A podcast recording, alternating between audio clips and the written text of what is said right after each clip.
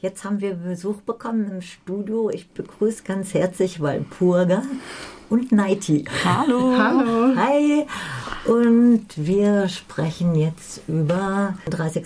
April 2023. Genau. Und was gibt es da zu besprechen? Fragezeichen.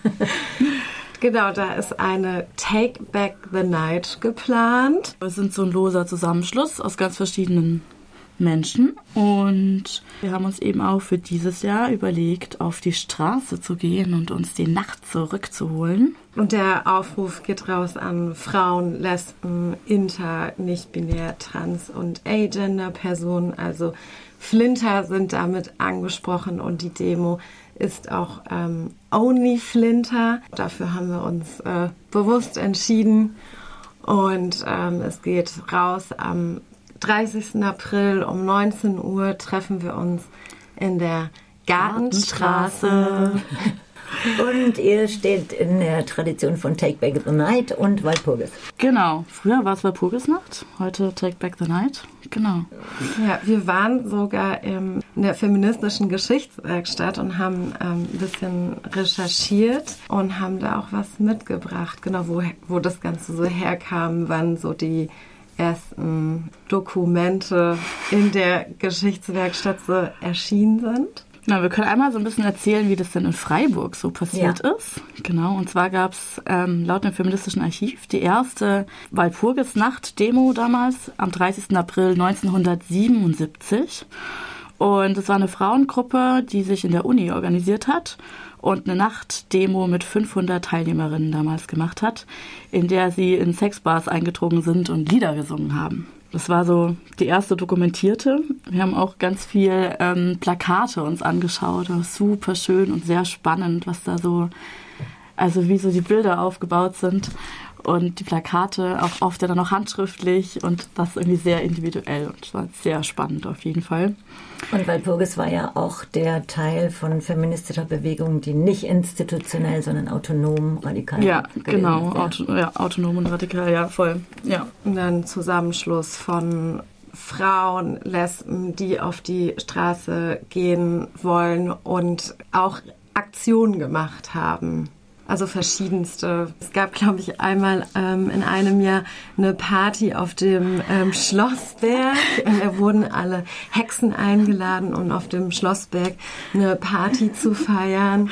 Ähm, Ja, das klang auch sehr gut auf jeden Fall. Was ich auch noch so spannend fand, war hier so 1986. Da gab es eine Walpurgisnacht mit 150 autonomen Frauen und Lesben und die haben sich Ärger eingehandelt mit den Frauenkulturtagen, weil sie da vorbeigeschaut haben, sehr militant und die mitnehmen wollten und die fanden das nicht so gut.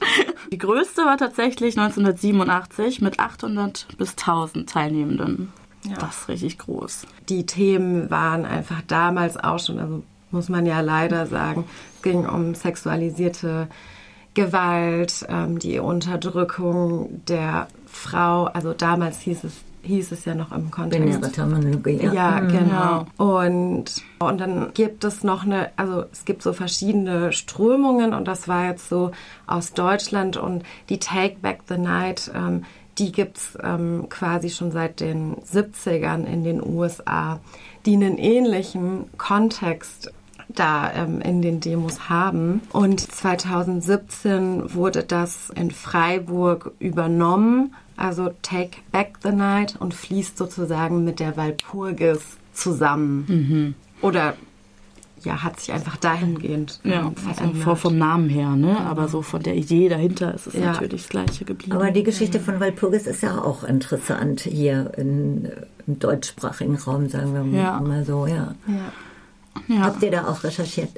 Genau, wir haben ähm, rausgefunden, wir haben eben in unseren Recherchen im Archiv eben auch einen Aufruf 1993 gefunden. Und in dem wird sehr klar nochmal aufgeführt, wie das eigentlich überhaupt auch zu diesen Hexenverbrennungen kam. Und ich fand es wahnsinnig krass, weil mir das einfach nicht klar war. Das heißt ja immer, das war so finsteres Mittelalter.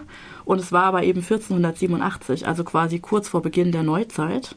Und es waren zwei Dominikanermönche, die den sogenannten Hexenhammer, das war ein Buch, rausgebracht haben, in dem sie systematisch erklären, warum Frauen Hexen sind und warum sie verbrannt werden müssten. Und es war eine sehr logische, eigentlich die erste Strafverfolgung, in der total klar aufgelistet wurde von der, also quasi von, wie werden sie festgenommen, wie werden sie, also dass diese ganze Strafverfolgungsgeschichte wirklich so systematisch aufgegliedert war und das dann zum Schluss eben endet mit der Verbrennung. Und ich finde es auch systematische Femizide, ja, also eine ja. Geschichte davon. Und ich finde auch total spannend da noch dran, dass es ja auch das Wissen darum ganz lange in der patriarchalen Gesellschaft überhaupt nicht gab und dass es auch in, im Zusammenhang mit der zweiten feministischen Bewegung eben auch welche recherchiert haben und geforscht haben. Das war ja auch ein Teil der Bewegung, das zu erforschen und das dann auch zum Inhalt zu machen, was dann auch in Walpurgis reingemündet hat oder ja. was sich zusammengefügt hat. Ja. Das ist schon eigentlich eine mega wichtige Geschichte und wenn wir jetzt mhm. angucken mit diesen ganzen Backlash, dass das auch wieder geleugnet wird aktuell, wo dann gesagt wird, nee, das waren so Einzelne, die dann irgendwie mit den Frauenmorden und Hexenverbrennung gab es so gar nicht und so. Das finde ich einfach krass. Ja, ja, also ich meine, die Hexenverfolgung gab es äh, viereinhalb Jahre lang. ich weiß nicht, was man da leugnen will. Die ne? Institutionalisierung ja. wird abgesprochen, das ja. System dahinter wird ja. abgesprochen. So habe ich das verstanden. Ja. ja, und genau, man denkt halt oft so, ah, das ist, ähm, das kam aus irgendwie einem Aberglaube heraus, aber es war ein Buch, was, glaube ich, in der Zeit die meisten Auflagen, Auflagen hatte, hatte ja. nach der Bibel. Ja, also es war also, das meist gedruckte Buch, also ja. was damals gedruckt wurde. Ne? Das ist natürlich ja. eine andere ne, Auflage, aber es war einfach, ja. und klar, und darum, da ging es auch einfach darum, die Frau zu entmachten und auch einfach, ne, also die, die Frau sammelt Wissen, ist der Natur nah und steht der wahrscheinlich zu der Zeit der Kirche mhm. anders gegenüber oder ist da so eine Gefahr? Also so haben wir es irgendwie recherchiert. Und das ist auch oft so diese Idee von, es wurden nur, in Anführungszeichen, nur die Frauen verbrannt, die irgendwie Wissen hatten über eben zum Beispiel Geburten oder, also, mhm. oder Kräuterkunde oder so, dass nur die verbrannt wurden. Das stimmt einfach nicht, weil es waren, ich weiß nicht, wie viele tatsächlich verbrannt wurden, aber es waren ganz oft einfach normale Frauen, die einfach aufgrund eben ihres Geschlechts verbrannt wurden und das wurde ja. einfach benutzt, ja. um diesen Feminizide irgendwie zu, zu erklären. Aber ja, ja oder die ein Stück aus den Normen rausgefallen sind. Ja. ja. Aufgrund ihres Geschlechts, ja. ja. Ja, und heute sind wir da irgendwie wieder so ein Stück weit. Ne? Das ist schon echt gruselig. Das würde der Sprung sein, jetzt, wenn du sagst, heute ist auch gruselig, zu den Redebeiträgen? Ja, genau, ja, können wir, können wir gerne machen. ja, wir werden eine Auftaktrede haben, mit der wir natürlich beginnen. Und es wird sehr spannend einen Redebeitrag aus den USA geben, wo ja gerade ähm, vor allem in Tennessee, das ist jetzt der erste Bundesstaat, Bundesstaat, in dem das quasi jetzt durchgesetzt wurde, ein Republika republikanischer Bundesstaat, äh, man zu erwarten, äh, in dem jetzt die, Dra die Drag-Shows verboten wurden. Genau. Sagst du einen erklärenden Satz zu Drag-Shows, falls das nicht bekannt ist? Ja, ähm, Drag-Shows sind quasi Shows von Transmenschen, die genau tanzen, sich ähm, performen. performen und es ist einfach, ja, und es ist dieser Senat Bill, Bill Lee heißt dieser Typ, der eben das jetzt zum 1.4. in Kraft, wird das Gesetz in Kraft treten. Und gerechtfertigt wird das mit dem Kinderschutz. Genau, das ist noch viel weitreichender, ähm, weil sich das auch ähm, auf den öffentlichen Raum beziehen kann. Das heißt, damit sind auch ähm, Prides gefährdet. Das wird mit dem Kinderschutz ähm, gerechtfertigt, also weil da, die Argumentation ist quasi, dass das sexualisierte Darstellungen sind oder Performances und ähm, dass das nichts im öffentlichen Raum zu suchen hat. Und es ist wohl auch so, dass es in Montana und in Florida eben jetzt auch so Vorschläge gibt. Und in Florida geht das auch in so eine absurde Richtung. Also wo wirklich eben auch so das ähm, wirklich auch so der Aufruf quasi zu dem, also, also nicht nur Drag-Shows, sondern Florida geht es auch wirklich bis hin zu, dass Queer-Sein quasi einfach ein queeres Leben verboten werden soll.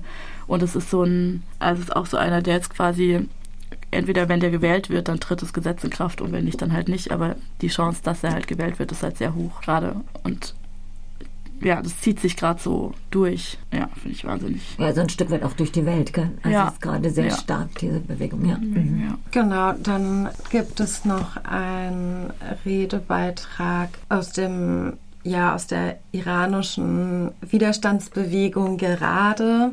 Genau da haben wir auch schon viel drüber gehört in den Medien. Würdest du dazu noch kurz was sagen? So, ähm, ich muss gestehen, ich wollte mich gerne überraschen lassen und habe ihn deswegen. Ähm, ah ja, das ist doch nicht, gut. Ähm, gar ja. nicht, ja, genau, ich habe ihn gar nicht so durchgelesen tatsächlich. Hast du ihn durchgelesen? Ja, ich ja. habe genau, ich habe ihn schon gelesen. Es geht ähm, genau eben um die Widerstandskämpfenden im Iran und ähm, nochmal zu aktuell, aktuellen ähm, Situation, dass ähm, Frauen und alle, die da mit in der ersten Reihe auch kämpfen, auf der Straße festgenommen werden, gefoltert werden, weggesperrt werden und dass diese Bewegung aber gerade einfach nicht ähm, abschwächt. Ja. Genau, und dann haben wir noch einen Redebeitrag. Also da geht es um eine feministische Bewegung aus äh, Russland. Äh, Feminist Anti-War heißen die. Und die, genau, das ist eine sehr, sehr große Bewegung in Russland, auch die erste feministische Bewegung, die sich ähm, kritisch zu dem Krieg in der Ukraine geäußert haben und ähm, unter anderem auch ähm, militante Aktionen starten in diesem, ja, in diesem Bünd aus diesem Bündnis heraus. Und äh, darum geht es unter anderem in dem Redebeitrag. Das ist total interessant und auch ein bisschen ähm, schade, weil es ähm, bisher so wenig in feministischen, queer-feministischen Bewegungen erwähnt wurde, dass es die gibt. Also das ist ein Riesenzusammenschluss, aber ähm, ja, aber im Vergleich ja. zur Bevölkerung tatsächlich ja. total wenige, also ja. so in der Relation. Also ich finde es schon auch erstaunlich, was die machen, aber es ist tatsächlich mhm. trotzdem eine kleine Minderheit. Ja klar, wenn man es in Relation setzt. Mhm. Ja, Genau. Sorry. Ja. ja, nee, voll gut, dass du das, ähm, dass du das sagst. Ja, wir haben vorher gerade einen Beitrag auch äh, gemacht oder ein Interview. Ja, super, dann seid ihr ja schon bestens informiert. ähm, und haben, nee, das war's, ne? Ja. Ja, genau. Vier Redebeiträge wird es geben. Ja, wir haben noch so ein, wir haben noch eine Auftaktrede, die dann aus dem Zusammenschluss kommt, warum Take Back the Night äh, wichtig ist, warum wir immer noch auf die Straße gehen und äh, einfach gegen die ja, patriarchale Gewalt aufmerksam machen müssen. Und aus, äh, vermutlich nicht aus so einer Opferperspektive, sondern aus. Nein! ja, es ist genau. laut. laut. Genau. Laut und wild und wir holen uns die Straße zurück und ja, genau. genau wir freuen uns, wenn ihr alle mitkommt. Und ja, auf jeden Fall. Ähm, wütend. Ähm, also, und, ja. und, und viele Gefühle. Und, ja, also, also, stimmt, ja. Also, also, ist, also klar, ne, nicht, nicht alle ähm, empfinden nur Wut in diesem Zusammenschluss, weil es ja schon auch ein Moment, wenn einfach ähm, viele oder wenn du gemeinsam mit vielen auf der Straße bist, manchmal empfinde ich da gar nicht so eine Wut, sondern auch so ein, so ein Empowermentsgefühl. Also so, also manchmal ist man dann vielleicht auch einfach gerade glücklich. aber genau das, das eigentlich jetzt das optimale Schlusswort, ja, aber, aber genau dieses Gefühl braucht es ja, um weiter kämpfen zu können, ne? um, um die Kraft weiter zu haben. Und ich glaube, dafür ist es eben so wahnsinnig wichtig, dass wir uns die Straße nehmen, um uns diesen Raum zu nehmen und uns dieses Gefühl zu geben, geben zu können, um wieder Kraft aufzutanken, um weiterzumachen. Weil ja, also wenn du da im feministischen Archiv sitzt, dann denkst du, ja, und es sind halt 100 Jahre rum und wir machen halt immer noch das Gleiche. Schon meine Oma hat letztens zu mir gemeint, als sie mich gefragt hat, ja, und was macht ihr dann so? Und da habe ich gemeint, ja, immer noch so, Abtreibung, Gesetz ist immer noch und so. Und guckt mich an, äh, immer noch? Hat mir so, ja, die Frau ist jetzt 94. ja. ja, genau. Aber immer wieder neu. Also es hm. gibt ja einfach so verschiedene Etappen da drin. Und ja. dann wird was durchgesetzt und dann kommt wieder die Gegenoffensive und dann, äh, ja, das ist immer so anstrengend. Rennst du gegen Windmühlen an, ne? Ja. Ich muss noch was fragen zu den Rahmenbedingungen. Ja. Einmal habt ihr die Redebeiträge übersetzt? Ja, es gibt eine, es gibt auf jeden Fall eine englische Zusammenfassung und äh, vielleicht gibt es auch noch ähm, eine Idee mit einem QR-Code, sich die Redebeiträge schon vorher ab fotografieren zu können. Ähm, aber dazu kann ich glaub, können wir, glaube ich, erst ja. Sonntag was sagen. Aber auf jeden Fall gibt es eine englische ähm, Zusammenfassung der Redebeiträge. Und ja. die Demo ist nicht angemeldet. Genau, Nur genau. damit alle sich daran entscheiden ja, ja, genau, das auf jeden Fall. Ja, mhm. genau. Und habt ihr ein Schutzkonzept? Ja, wir haben einen, mhm. genau, wir, es gibt ein Konzept ähm, und es gibt auch eine Care-Struktur innerhalb der Demo. Also ähm, trotzdem, klar, trotzdem gilt, wir müssen alle müssen, also wir müssen alle aufeinander aufpassen. Genau, kommt ähm, in Bezugsgruppen, nicht alleine. Und wie ist mit Barrierefreiheit? Ja, also, wir haben das gibt ja eh nicht, aber freie ja, Freiheit. Genau. Ja. Also wir haben einen Teil, da ist ein bisschen Kopfsteinpflaster, aber sonst haben wir sehr darauf versucht, darauf zu achten, dass wir so weitestgehend so wenig Kopfsteinpflaster wie möglich haben, also dass wir asphaltierte Straßen laufen. Ja, und das ist eine Lauf und eine Laufdemo. Laufdemo. Mhm. Genau. Ja. Ich danke euch, Walpurga und Naiti, dass ihr ins Studio gekommen seid. Danke und dir. Danke ja, euch. vielen Dank fürs Einladen und ich wollte noch ja, bis bald. Ja, bis, bis Sonntag. Ah, auf jeden oh nein, Fall wir kommt müssen noch ganz zahlreich. kurz einen Gruß rausschicken. ja. Ähm, weil es findet auch eine Take Back the Night in Berlin statt, in Bremen, äh, Köln wahrscheinlich auch. auch. Und ja. wir grüßen alle. Ähm, wahrscheinlich, ich hoffe, ihr hört uns dann auf der Demo. Also Grüße gehen raus an die Leute auf der Take Back the Night. Genau. Who Streets? Our Streets! Woo!